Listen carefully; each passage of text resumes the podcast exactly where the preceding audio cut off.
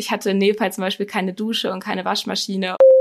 Wenn sie nebenbei noch ihren kleinen Cortado genießen Das können, stimmt. dann Ja, aber das war ganz cool. Es gab viel so, so Sprachtandems und Angebote, weil es eben relativ viele Leute aus unterschiedlichen Ländern gibt, die nach Spanien kommen und die halt sagen, okay, sie wollen die Sprache besser lernen.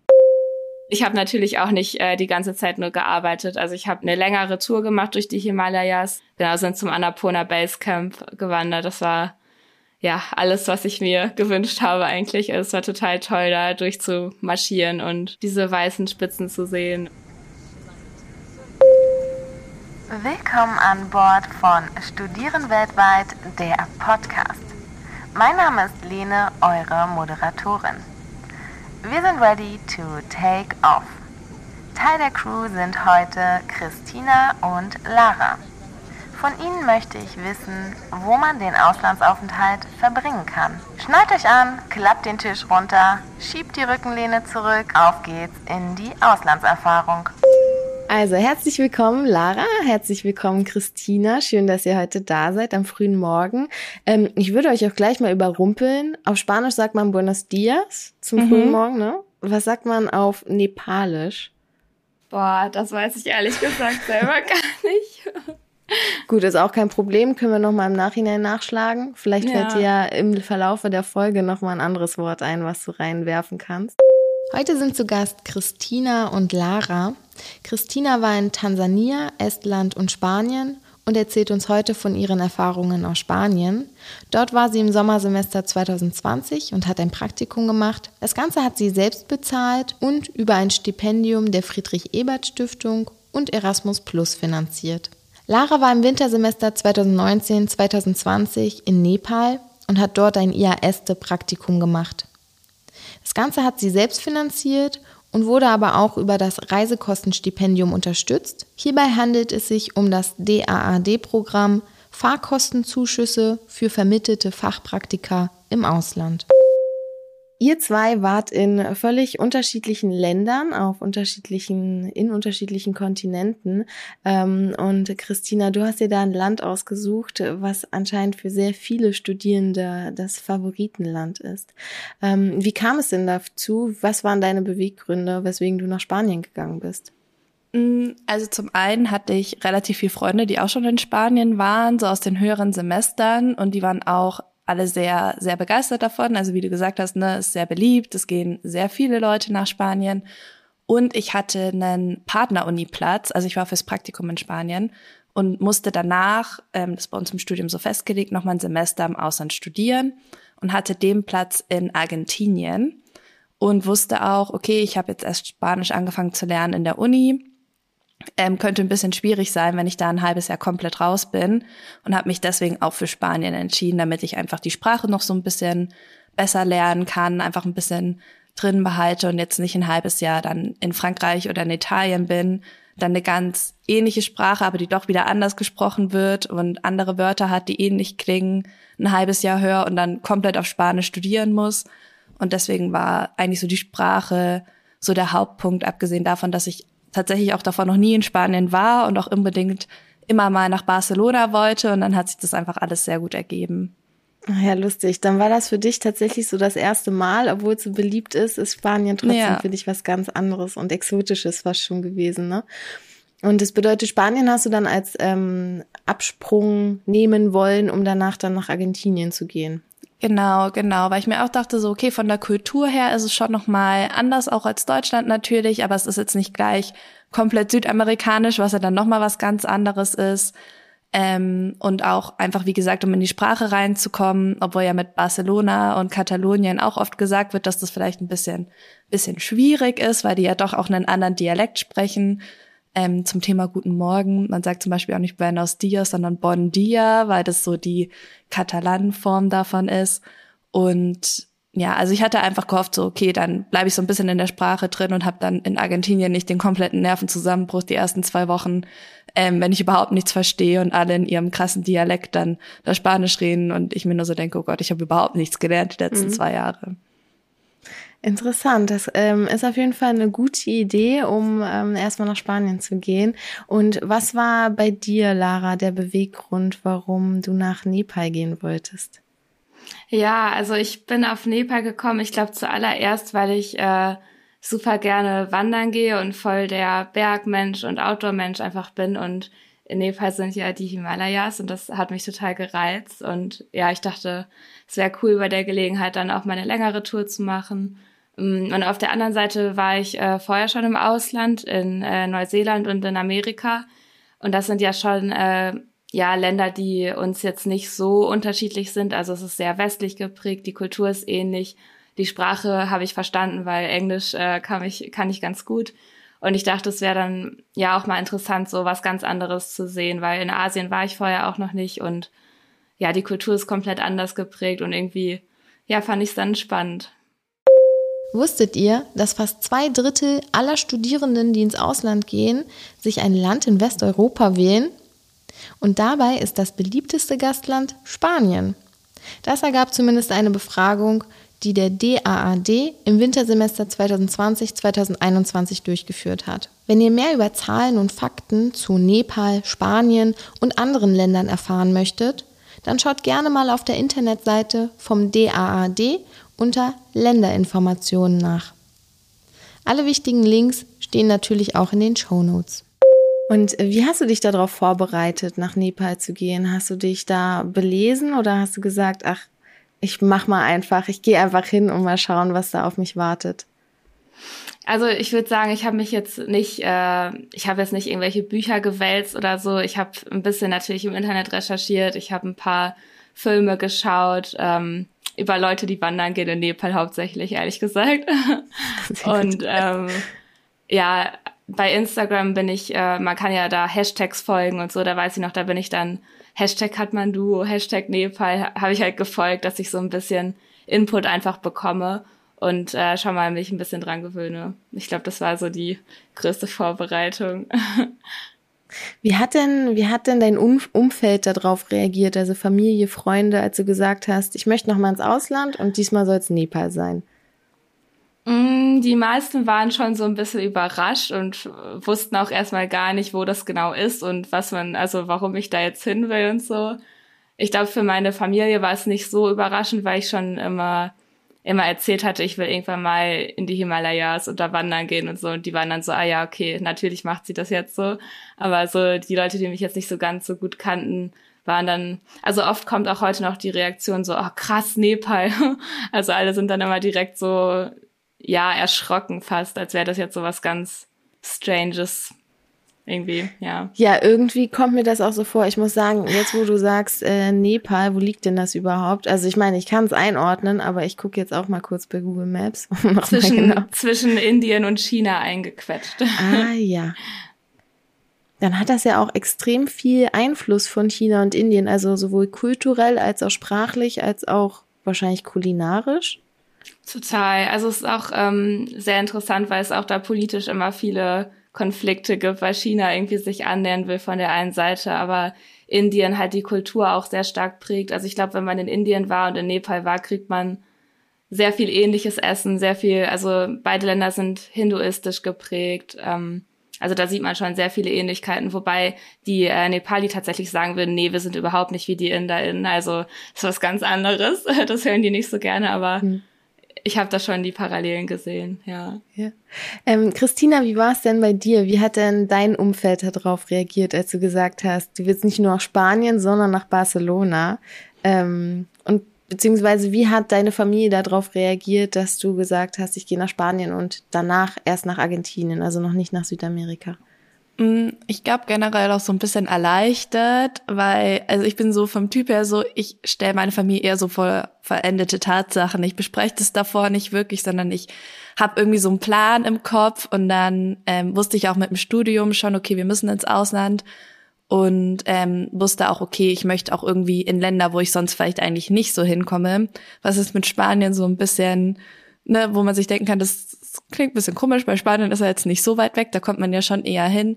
Aber meine Eltern sind eher so die nordischen Länder in Europa, also die mögen die einfach lieber. Und wir sind auch immer eher im Urlaub so in die nordischen Länder gefahren oder wenn dann nach ähm, Italien oder so, aber jetzt nicht, also halt nie nach Spanien. Ähm, Und deswegen dachte ich mir so, okay, Spanien ist dann irgendwie auch ein ganz guter Kompromiss. So, ich war noch nie da, aber es ist auch nicht so weit weg. Ähm, meine Eltern hätten auch mal die Chance, mich zu besuchen oder so, weil ich war nach dem Abi schon mal im Ausland und da war ich in Tansania und das war halt auch so das erste Mal, wo ich im Ausland war und da war die Reaktion dann schon eine andere, weil ne, gerade Abi gemacht, irgendwie 18, 19 gewesen und das erste, was ich gemacht habe, war so gut, ich fliege jetzt nach Afrika für drei Monate, ähm, ganz anderes Land, ganz andere Kultur und da ähm, war, glaube ich, dann Spanien im Vergleich dann schon eher erstmal so, okay, gut, das ist jetzt ist nicht so weit weg, es ist Europa, das, das wird schon, ähm, wenn was ist, kann man sie abholen oder irgendwie ja. schnell hinfliegen. Ähm, genau, aber ja, dadurch, dass meine Eltern eben auch noch nie in Spanien waren oder noch auch noch nie so für ein ich glaube wirklich auch noch nie in Spanien waren, ähm, war das dann auch so, okay, sie kennen sich da ja auch noch nicht aus. Also ich glaube, es war, wie gesagt, das war so ein guter Kompromiss irgendwie für sie auch so ein bisschen zu beruhigen, bevor es dann nach Südamerika gegangen wäre. Mhm. Das ist ja auch eine interessante Kombi. Normalerweise höre ich das auch eher so, dass man erst in Europa sich ein bisschen ausprobiert, äh, Thema, also thematisch Auslandsjahr, Auslandsaustauschjahr ähm, und dann erst Übersee geht. Was hast du in Tansania gemacht? Wieso bist du dort gewesen? Mm, ähm, so ein bisschen so Sinnkrise nach dem Abi. Also ja. ähm, ich wollte eigentlich anfangen zu studieren und habe mich dann da spontan dagegen entschieden, weil ich mir dachte, okay, vielleicht ist das Studium doch nicht das, was ich machen möchte. Ähm, und dann hatte ich einfach sehr viel Zeit und ich wusste, ich möchte eigentlich mal ins Ausland und Afrika war irgendwie einfach was, was mich irgendwie schon immer gereizt hat und dann habe ich angefangen, das zu organisieren und dann hatte ich mir das irgendwann einfach so in den Kopf gesetzt. Und dann dachte ich mir so, gut, jetzt habe ich schon so vielen Leuten gesagt, dass ich dahin gehe, jetzt kann ich irgendwie auch keinen Rückzieher mehr machen. ähm, und dann war ich in, von Januar bis März in Tansania. In welchem Jahr? Und 2018, 2018 war das. Genau. Und ähm, ja, und habe da Freiwilligendienst gemacht, also war da mit einer Organisation, die halt ähm, uns quasi so ein bisschen dafür eingesetzt haben, dass wir so Projekte unterstützen und den Leuten, die da vor Ort arbeiten, einfach so ein bisschen zuarbeiten und die in ihren täglichen Aufgaben so ein bisschen unterstützen und ähm, ich war dann in der Schule ganz viel, also die Kinder so ein bisschen betreuen, wenn die Sachen korrigieren mussten oder einen Sportunterricht gemacht haben und einfach so ein bisschen so leichte Sachen quasi so nebenher. Verstehe. Ja, man sieht auf jeden Fall, wenn man einmal im Ausland war, dann geht man direkt wieder. Bei Lara war es ja ganz genauso, ne, mit Neuseeland ja. und den USA.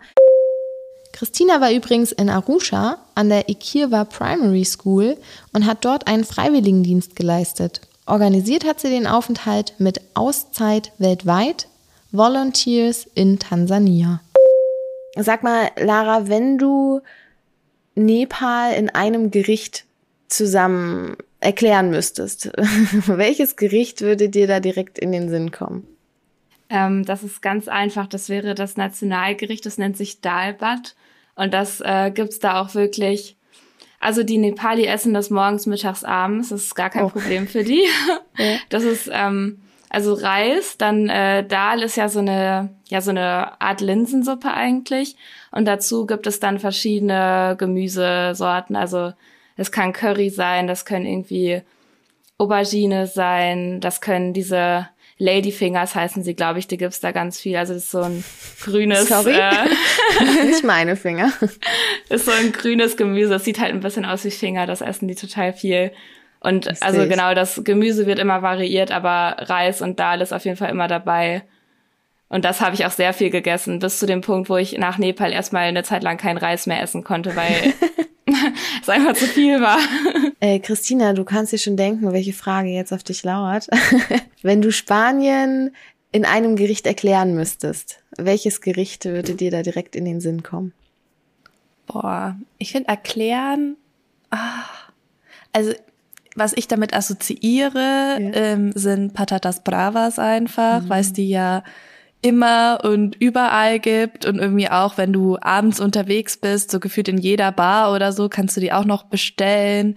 Ähm, oder die kleinen grünen Paprika, die kannst du auch überall bestellen und überall essen. Und ich glaube, das ist so das, ähm, womit ich so meine Zeit auch so am meisten assoziiere. Ich weiß jetzt aber nicht, ob das Spanien so gut erklärt. Aber obwohl doch andererseits, andererseits schon einfach so dieses, ähm, dass es eben nicht, also ich habe ein Gefühl, das Gefühl, nochmal, okay, ich fange von vorne an. ich habe das Gefühl, in Deutschland ist oft so abends weggehen oder draußen sein, einfach immer viel mehr irgendwas, wo man plant und wo man sich drauf vorbereitet und wer hat wie Zeit. Und in Spanien war das einfach ganz normal, dass du irgendwie jeden Abend irgendwie unterwegs warst und draußen warst und dann triffst du spontan irgendwelche Leute und du machst dir einfach ähm, nicht so die Gedanken. Und ich kenne es so von Deutschland nicht so, dass man irgendwie auch Essen groß in Bars bestellt oder es groß irgendwie auch Essen gibt, aber da war das irgendwie dann ganz normal, dass es eben Tapas gibt und dass es die Patatas Bravas gibt und dass man einfach ähm, ja, dass halt dieses draußen sein und abends unterwegs sein und mit Freunden unterwegs sein, das war irgendwie für mich so das große kulturelle, was da auch einfach nicht nur jetzt bei Studenten oder so ein großes Thema war, sondern einfach allgemein in der ähm, über die verschiedenen Altersgruppen hinweg irgendwie voll, voll der wichtige Lebensmittelpunkt auch war. Ähm, wenn du an die Zeit zurückdenkst, gab es irgendwas, wo du sagst, das war jetzt komplett anders zu Deutschland? Also das hättest du gar nicht erwartet? Aber ich meine, besonders bei so einem beliebten Land wie Spanien geht man davon aus, ja, kennt man schon, da war man schon so oft im Urlaub und das ist ja in Europa, das grenzt ja fast schon an Deutschland, das kann sich ja gar nicht so sehr unterscheiden. Gab es da bestimmte Situationen, die dir jetzt so spontan in den Kopf kommen? Mm, also ich fand vor allem so den Arbeitsalltag was ganz anderes. Ich habe ja ein Praktikum gemacht in Spanien und dadurch ähm, musste man natürlich auch jeden Tag ähm, dann in die Arbeit, Montag bis Freitag.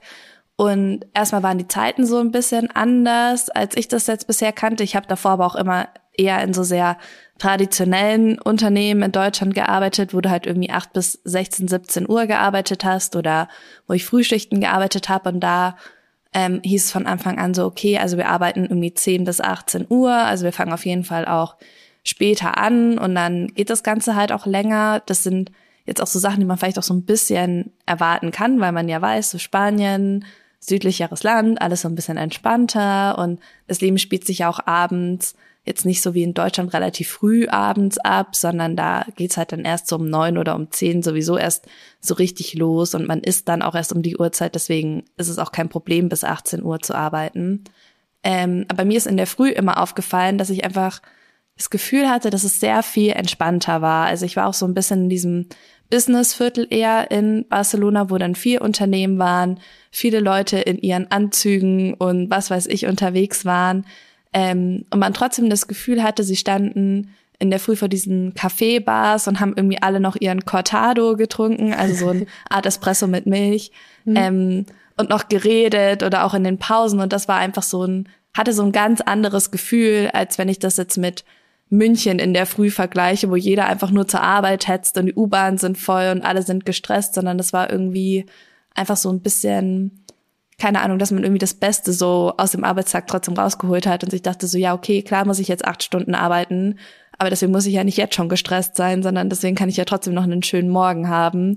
Ähm, und das fand ich irgendwie ganz cool. Ähm, wie ist denn das in Nepal gewesen? Lara, wenn du, wenn du dir jetzt so einen typischen Alltag in Nepal vorstellst. Was, was wäre das so? Also von morgens aufstehen und sagen wir abends nochmal mit Freunden raus oder eine Freizeitaktivität.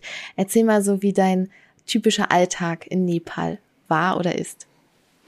Okay, ähm, also ich erzähle jetzt mal erstmal, wie es bei mir war. Ich war ja dann äh, die meiste Zeit auch in einem, in einem College habe ich gearbeitet, im International Office. Und die Arbeitszeiten dort waren erstmal überhaupt nicht festgelegt. Also es gab nicht so dieses, du musst um neun Uhr da sein und bis drei Uhr da bleiben. Also es ist mir auch tatsächlich passiert, dass ich als Erste da war und es war halt noch niemand da und ich bin nicht ins Büro gekommen, oh weil halt teilweise vor elf niemand dort erschienen ist. So vor elf ähm, noch niemand da? ja, also es ist mir wirklich passiert. Ich bin dann auch, ich glaube, ich war am Anfang sehr deutsch und wollte immer pünktlich sein und ne, das alles richtig machen. Das hat sich dann mit der Zeit ein bisschen gelegt und ich habe das auch entspannter gesehen.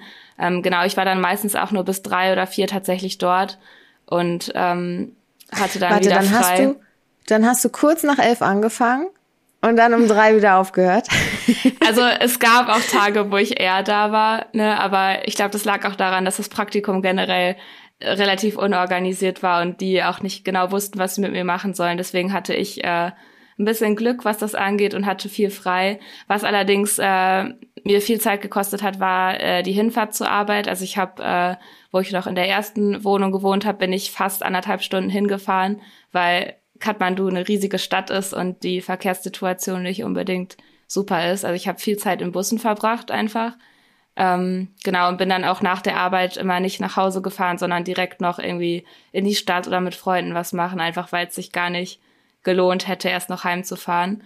Ähm, Nochmal kurz zu dem Alltagthema, was ich dazu aber noch sagen kann, ist, dass für die meisten Nepali der Tag sehr, sehr früh anfängt. Also auch wenn ich jetzt sage, ich habe erst so spät gearbeitet, die meisten stehen wirklich um fünf oder sechs schon auf. Dann gibt's einen, äh, einen süßen Tee, dann äh, fängt das Leben auch schon an auf der Straße. Also da bauen dann schon die VerkäuferInnen ihre Stände auf. Die, weiß ich nicht, die Leute gehen Wäsche machen oder ich weiß gar nicht, was die alles machen, aber total viel wird da rumgeräumt und es ist schon alles sehr aktiv, einfach sehr früh am Morgen.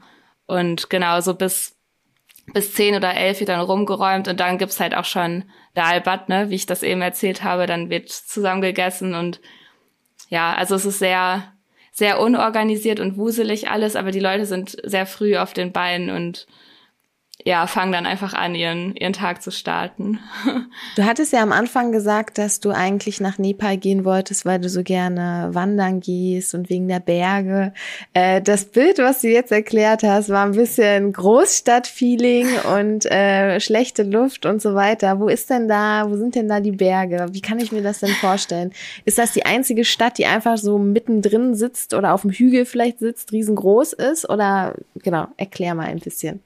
Also Kathmandu liegt im Tal, nicht auf dem Berg und ist auf jeden Fall die, äh, die größte Stadt, die es gibt in Nepal, das größte Ballungszentrum. Und das ist halt schon einfach Großstadt, viel los, viel Verkehr, viel ja, schlechte Luft, wie ich das eben schon gesagt habe. Da sind die Leute auch tatsächlich schon vor Corona mit Maske rumgelaufen. Deswegen war das für mich dann gar nicht mehr so ein Schock. Ähm, aber die Berge liegen halt rings, äh, ringsum in Kathmandu. Also egal, wo du bist in der Stadt, wenn gutes Wetter ist, dann kannst du sogar den Mount Everest sehen, wenn du Glück hast. Also es ist halt wirklich mein, mh, mm, wo ich gewohnt habe, die Wohnung hatte auch eine Dachterrasse zum Beispiel. Da stand ich immer total gerne und habe die Berge beobachtet. Und äh, damit die nicht ich, weglaufen. Genau, genau. Musste ich ja schön im Auge behalten. Ähm, und ich habe natürlich auch nicht äh, die ganze Zeit nur gearbeitet. Also ich habe äh, auch eine, eine längere Tour gemacht durch die Himalayas. Ähm, ich glaube, insgesamt waren wir acht Tage unterwegs plus Hinfahrt und Rückreise und genau sind zum Annapurna Base Camp gewandert. Das war ja alles, was ich mir gewünscht habe eigentlich. Es war total toll, da durchzumarschieren und diese weißen Spitzen zu sehen und ja, einfach so komplett außerhalb zu sein. War eine ganz tolle Erfahrung. Christina und Lara waren beide im Ausland, als Corona ausgebrochen ist. Bei Lara ging der Auslandsaufenthalt gerade zu Ende und eigentlich wollte sie ihre Erfahrung nochmal mit einer Reise durch Asien abrunden. Die Reise musste Lara aber leider abbrechen. Christina hatte ihren Auslandsaufenthalt gerade begonnen, als in Spanien der Lockdown ausgerufen wurde. Aber statt zurück nach Deutschland zu gehen, blieb sie in Spanien und machte das Beste aus der Situation. Ich denke, das ist auch nochmal ein, ein guter Punkt, den du da angesprochen hast, mit dem, wie man sein Auslandssemester beendet. Du wolltest das ja eigentlich mit einer großen Reise beenden und dann entspannt nach Hause gehen und ausklingen lassen. Ja. Ähm, wie, wie hast du dich da gefühlt? Wie war, war, hattest du einen umgekehrten Kulturschock, als du wieder in Deutschland warst? Absolut. Also ich war natürlich erstmal auch total traurig, weil ich mich voll auf die Reise gefreut hatte und ja, dass dann irgendwie alles so schnell zu Ende war. Und es war auch ähm, ja eine heftige Umstellung, irgendwie so aus Nepal und Myanmar und Thailand zu kommen, wo viele Sachen irgendwie ganz anders sind und die Leute auch, äh, ja, es klingt jetzt immer so blöd, aber die haben halt ganz andere Probleme da gehabt als äh, in Deutschland. Und ich hatte am Anfang echt äh, Probleme, mich wieder einzufinden und habe mich über, also ich habe mich so über die Deutsche Bahn gefreut und ich reg mich sonst immer nur über die auf, weil die immer zu spät kommt. Aber wo ich aus Nepal kam, war ich so, oh mein Gott, es gibt Endlich. Züge und es steht am Zug, wo der hinfährt und ich muss nicht rätseln. So, also ich war und auch so, ich hatte in Nepal zum Beispiel keine Dusche und keine Waschmaschine und ich war einfach nur, also alles war toll. Es war so, oh, ich kann duschen gehen, ich kann die Waschmaschine benutzen. Und ähm, ja, es war aber ein bisschen strange, weil ich dann irgendwie ja, ich hatte so ein komisches Gefühl, dass ich ja jetzt für alles die ganze Zeit so super dankbar sein muss und jetzt nicht wieder in meinen Alltag rutschen darf, aber irgendwann rutscht man halt doch wieder in seinen Alltag, was ja auch trotzdem normal ist, aber ja, ich hatte da ein bisschen Anpassungsschwierigkeiten, dann jetzt äh, diesen Vergleich so stark äh, zu, zu erleben irgendwie. Und wie hast du das denn gemacht, von A nach B zu kommen? Hattet, gab es da Busse oder war es über Taxi oder wie hat das funktioniert? Ja, es gab Busse, aber also das große Problem bei den Bussen war, dass ähm, also es steht halt nicht dran, wohin der Bus fährt sondern die Leute, die den Bus fahren, rufen aus dem Fenster ihr Ziel und man kann sich dann halt überlegen, ob das jetzt passt und ob man da hinkommt.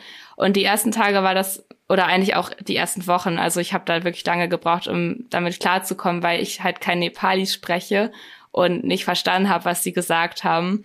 Und äh, der Jeevan, also mit dem ich zusammen gewohnt habe, der hat dann versucht, mir relativ genau zu beschreiben, wo und wie ich da einsteigen muss. Aber es war wirklich ein sehr großes Chaos. Und ähm, hat halt auch alles einfach immer ewig gedauert, weil die Stadt wirklich, also die Infrastruktur war nicht so gut ausgebaut, es war sehr viel Stau, es war alles sehr langsam. Ich habe dann äh, zum Ende des Aufenthalts eine bessere Möglichkeit gefunden. Da gab es nämlich so eine App, die heißt, äh, ich glaube, Patao, wenn ich mich recht erinnere. Und da kann man halt äh, so Mitfahrgelegenheiten auf dem Motorrad buchen. Und Ach, äh, das war total das Ding dort. Also es ist quasi wie ein Taxi, aber halt ein Motorradtaxi. Und die sind halt viel schneller als die Busse oder Autos, weil die halt einfach überall sich durchschlängeln. Ist natürlich alles nicht so sicher, weil man natürlich keinen Helm oder irgendwas bekommt. Also man muss schon auch ein bisschen mutig sein, um das zu machen. Aber also für mich war das dann total super, weil man einfach viel schneller vorangekommen ist und ja, für auch relativ wenig Geld äh, die, die Fahrten bekommen hat. Und statt dass ich dann anderthalb Stunden unterwegs war, war man vielleicht in 30 Minuten irgendwo. Also es hat sich schon echt rentiert. Und es hat auch Spaß gemacht. Also ich fand es dann auch schon ziemlich lustig, immer auf dem Motorrad mitzufahren. Hm, das kann ich mir vorstellen. Motorradfahren macht auf jeden Fall Spaß und da sieht man nochmal ganz anders die Stadt, wenn man da so durchschlängelt. Ja. Christina, wie war das denn bei dir in Spanien bezüglich Transport? Wie bist du da von A nach B gekommen? Mm, also was ganz cool ist in Barcelona, weiß ich jetzt nicht, ob das in ganz Spanien war, aber wenn man unter 25 oder 27 ist, dann kann man so ein Drei-Monats-Ticket kaufen für auch den Umkreis von Barcelona und das kostet 90 Euro für drei Monate und du kannst halt Busse, U-Bahn, die Züge in dem Bereich und alles ähm, mit dem Ticket verwenden. Und das habe ich dann auch ähm, viel verwendet in dem Zeitraum. Und insgesamt hat Barcelona, würde ich sagen, ein ganz gutes öffentliches Verkehrssystem auch. Wie gesagt, eben mit der Metro, mit den Bussen, ähm, auch, dass man irgendwie in die umliegenden Orte irgendwie mit Zügen ganz schnell auch mal hinkommt, wenn man mal einen Ausflug machen möchte oder so. Ähm, und das war dann so das Haupt, Hauptverkehrsmittel, was ich verwendet habe. Man hätte auch, es war eigentlich auch ganz cool, ähm, sich so Fahrräder immer mieten können, wenn man jetzt kein eigenes Fahrrad hat. Ähm, aber ich war da so ein bisschen verschreckt vom Verkehr, weil ich mir auch so dachte, ich weiß jetzt nicht, ob ich mir das so zutraue, mit diesen dreispurigen Straßen teilweise und wo biegst du jetzt wohin ab und so. Ähm, aber Freunde von mir haben das ganz viel gemacht. Aber ich war dann doch eher so, so U-Bahn und Bus war dann eher so das, was ich verwendet habe. Wie hast du dich denn da mit denen unterhalten? Auf welcher Sprache hat das am besten funktioniert? Auf Englisch. Also die meisten können auch, ich würde jetzt nicht sagen sehr gut Englisch, aber gut genug Englisch, dass man sie verstehen kann. Ähm, ich glaube, weil auch viele so ähm, Filme halt dann in Englisch gezeigt werden und nicht alles synchronisiert wird oder so. Und sie das auch in der Schule lernen und Genau, ansonsten bei den Leuten, die es nicht konnten, war dann halt Zeichensprache angesagt. Aber also es hat meistens mit Englisch gut funktioniert, ansonsten hat man halt sich ein bisschen noch beholfen mit anderen Mitteln. Mhm. Christina, wie war das bei dir? Konntest du schon genug Spanisch, um dich dort zurechtzufinden? Oder hast du auch das Gefühl gehabt, dass du mit Englisch sehr weit gekommen bist? Hm, also ich bin mit Englisch schon sehr weit gekommen, auf jeden Fall auch. Und das, ähm, obwohl ich mich schon auch gezwungen habe, Spanisch zu sprechen. Aber das Problem war so ein bisschen, wenn Leute halt gemerkt haben, dass mein Spanisch halt jetzt nicht so gut ist oder halt ich dann halt auch so nach Wörtern gesucht habe und so, dann springen die immer gleich ein und dann wird halt gleich auf Englisch gewechselt und dann ist immer so, da fängt ah, aber ich wollte es doch versuchen und ich hatte den Satz doch schon fast oder mir hat ja nur das eine Wort gefehlt. Ähm, Und das ist dann immer so ein bisschen frustrierend, wenn man sich so denkt, so, ah, aber ich, also ich habe viel verstanden, auf jeden Fall. Das war, ähm, das war irgendwie sehr cool so zu sehen, dass ich mich einfach sehr gut ähm, zurechtfinden konnte oder auch wenn so Durchsagen kamen in der U-Bahn oder ich irgendwelche Sachen durchgelesen habe und so, dass ich schon immer zumindest den Kontext sehr gut verstanden habe, wenn es jetzt vielleicht auch bei ein paar Wörtern so ein bisschen schwierig war. Und in so Alltagssituationen, wo ich dann halt oft immer die gleichen Sachen gesagt habe, oder wir hatten so einen kleinen Supermarkt zum Beispiel unter unserer Wohnung und vor allem im Lockdown, irgendwann erkennen die dich dann auch, wenn du immer die Person bist, die halt wiederkommt. Ähm, mit den Leuten konnte ich mich dann richtig gut unterhalten auch, weil das halt dann so ähm, Smalltalk-mäßig einfach war. Aber jetzt bei so, so anderen Sachen merkt man bei mir auch, dass ich keine Spanierin bin. Das sieht man mir schon auch an, dadurch, ne, dass ich auch blond bin und ich weiß auch nicht, irgendwie merkt man bei Deutschen auch einfach, dass das Deutsche sind. Das ist irgendwie auch einfach so, so ein Punkt. Und dann wurde halt oft automatisch irgendwie Englisch mit einem gesprochen und dann, ähm, wollte ich dann auch nicht immer so sein, so, na, aber kann ich es nochmal auf Spanisch probieren? Weil die ja irgendwie auch ihrem Alltag nachkommen müssen. So, die haben jetzt ja auch keine Zeit, eine Stunde mit mir jetzt zu reden, nur damit ich mein Spanisch üben kann. Ähm, ja, also ja, deswegen, wobei, es war schon viel Englisch, aber schon auch Spanisch. Wenn sie nebenbei noch ihren kleinen Cortado genießen das können. Das stimmt. ja, aber das war ganz cool. Es gab viel so, so Sprachtandems und Angebote, ah, ja. weil es eben relativ viele Leute aus unterschiedlichen Ländern gibt, die nach Spanien kommen und die halt sagen, okay, sie wollen die Sprache besser lernen und dann eben auch SpanierInnen, die dann irgendwie sagen, okay, ich will, keine Ahnung, Französisch lernen, ich will Deutsch lernen, ich will Englisch, mein Englisch verbessern und so weiter. Und das ist dann so, so Tandem-Programme auch viel gab. Das war ganz cool. Mhm.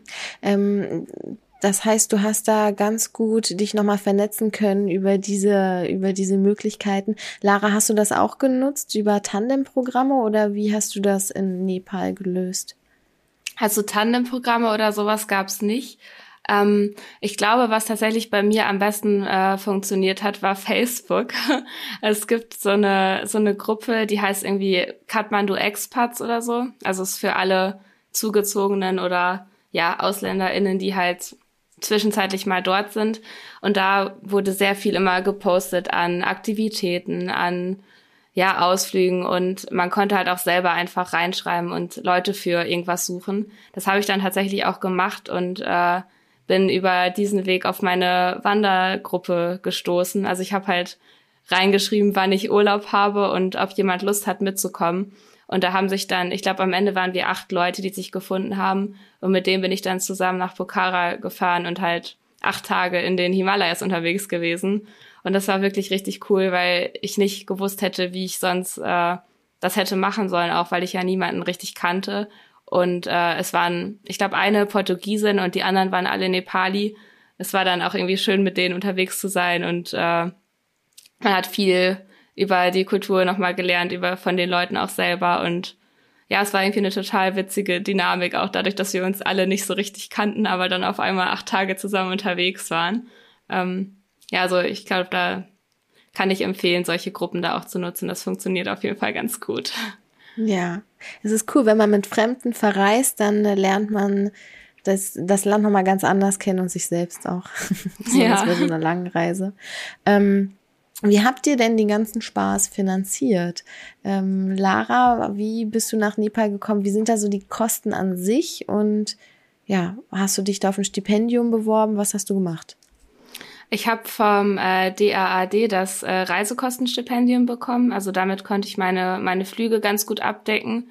Und in Nepal habe ich ja auch ein Praktikum gemacht. Das heißt, ich habe da auch äh, Gehalt bekommen, was äh, ja, also wenn man das nach deutschen Standards sieht, wirklich sehr wenig Geld war eigentlich. Aber ähm, in Nepal ist alles sehr, sehr, sehr viel günstiger als bei uns. Also da kann man wirklich sehr gut von wenig Geld leben.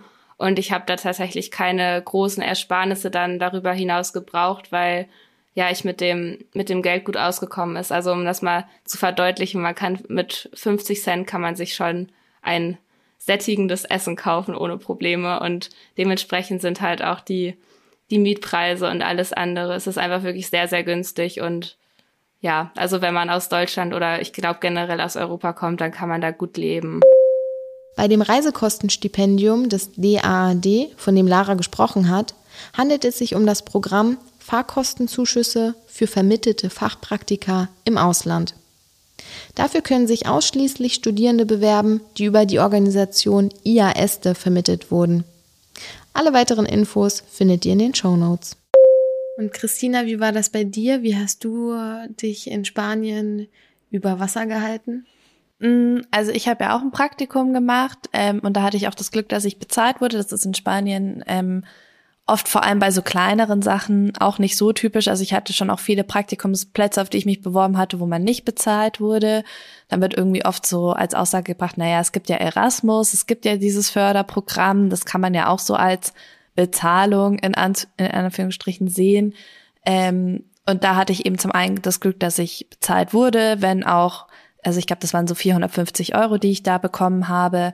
Ähm, aber ist immer noch besser, als überhaupt nichts zu bekommen. Und dann ähm, habe ich eben Erasmus bekommen und das war zu dem Zeitpunkt noch so, dass man für ein Praktikum sogar mehr bekommen hat als für einen Studienaufenthalt in Europa.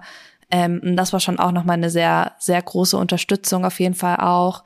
Und dann habe ich ein Stipendium von einer politischen Stiftung und die haben mich im Ausland auch nochmal extra unterstützt. Also ich hatte so verschiedene Punkte, wo ich ähm, Geld bekommen habe. Und das war schon auch echt gut, weil Barcelona schon natürlich auch sehr teuer ist. Es ist eine sehr große Stadt. Ähm, jetzt, ich würde sagen, ist von den Preisen her ähnlich wie bei uns jetzt mit München oder mit Berlin. Also es kann schon auch echt richtig hoch werden. Ich glaube, ich habe so 550 Euro Miete gezahlt, ähm, hatte aber auch ein relativ großes Zimmer.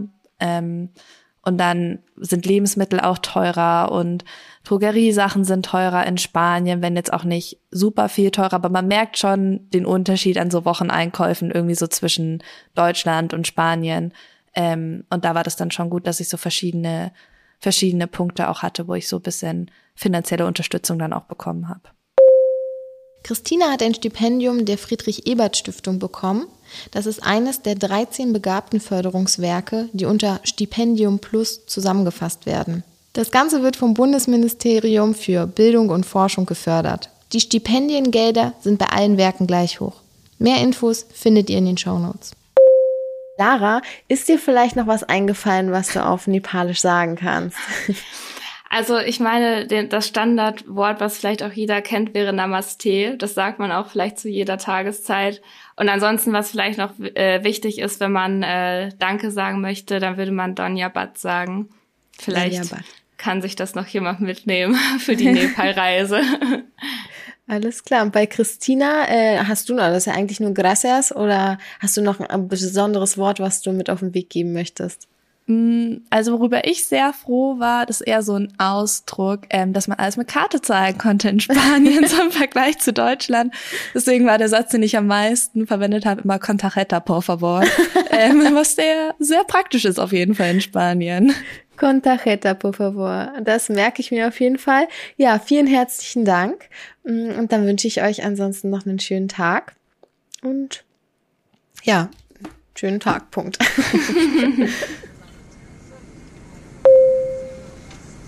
Im Namen von Studieren weltweit und der heutigen Besatzung möchte ich mich ganz herzlich von euch verabschieden.